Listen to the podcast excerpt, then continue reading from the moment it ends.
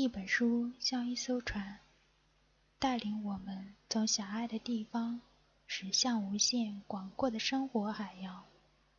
摘抄本朗读者计划与你一同扬帆启程。少有人走的路，作者斯科特·派克。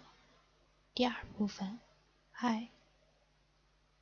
爱不是感觉。朗读者。镜面境界，爱是实际行动，是真正的付出。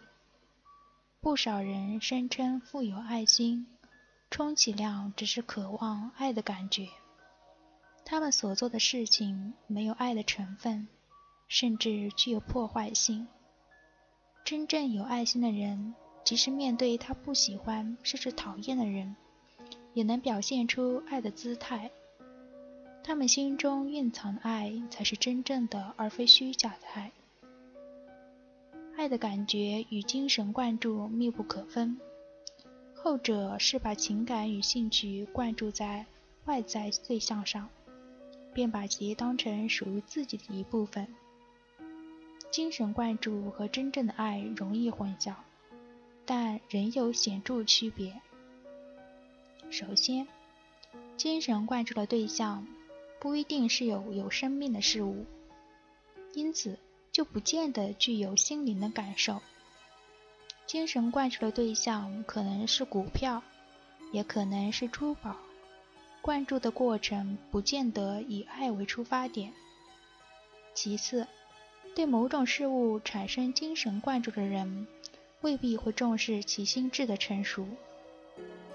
患有消极性依赖症的人，甚至害怕关注对象成长和进步。那个开车接送孩子的母亲，显然是以孩子为精神灌注的对象。他把个人情感寄托在孩子身上，却不重视其心智的成熟。第三，精神灌注可能与智慧和责任无关。在酒吧初识的两个异性。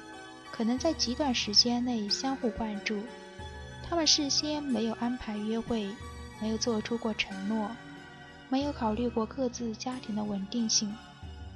当事人的情感和需求仅仅是追求性的满足。最后一点是，精神灌注随时都可能消失。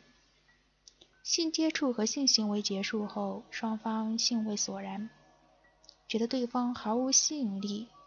换句话说，精神灌注生命力极短，不可能长久维持。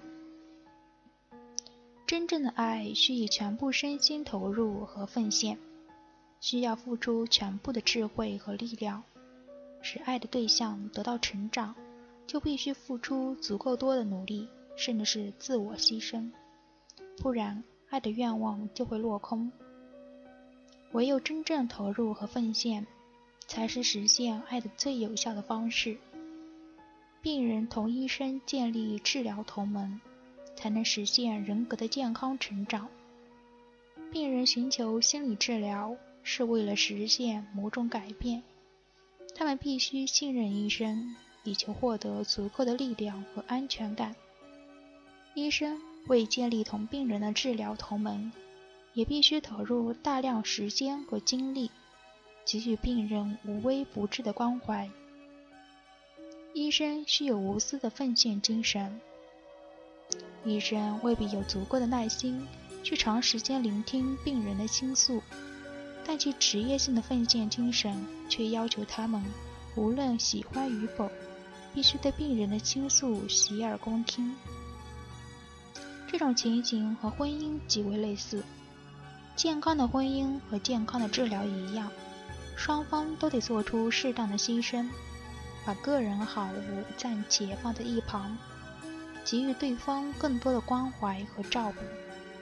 同样，当伴侣双方的求偶本能结束，最终走出初恋的幻觉时，当双方愿意各自到别处待上一段时间时，他们的爱才开始接受真正的检验，彼此之间才能够发现爱。是否真的存在？在心理治疗或婚姻关系中，拥有健康情感的人也可能产生精神灌注。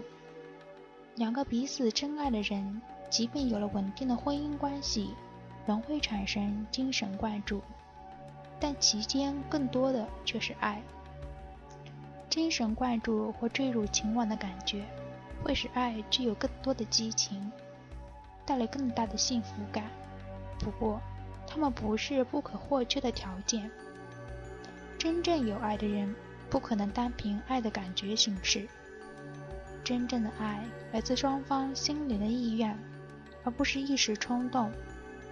真正的爱是自我决定和选择，无论爱的感觉是否存在。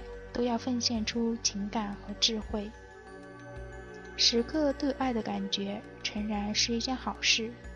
而爱能否持久的延续，取决于我们是否有爱的意愿，是否有奉献精神。例如，我可能遇见一个心仪的女人，我很想去爱她，但这么做就会毁掉我的婚姻，危及我的家庭，所以我会抑制这一想法。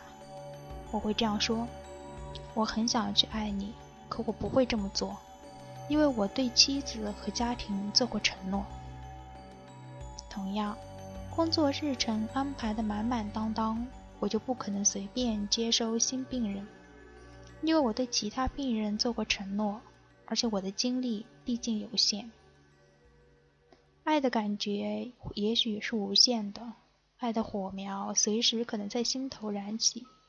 但是，我们能够付出的爱有限，不能随意选择爱的对象。真正的爱不是忘乎所以，而是深思熟虑，是奉献全部身心的重大决定。把真正的爱与爱的感觉混为一谈，只能是自欺欺人。一个整天酗酒、不管妻儿的人。可能眼含热泪地对酒吧侍者倾诉：“我爱我的家人。”对子女置之不理的人，也可能以最具爱心的父母自居。这种虚假姿态其实不难理解。把爱挂在口头上，或只在脑海里去想象真正的爱，并以此作为爱的证据，这些显然是轻而易举的事情，但通过行动去爱却相当困难。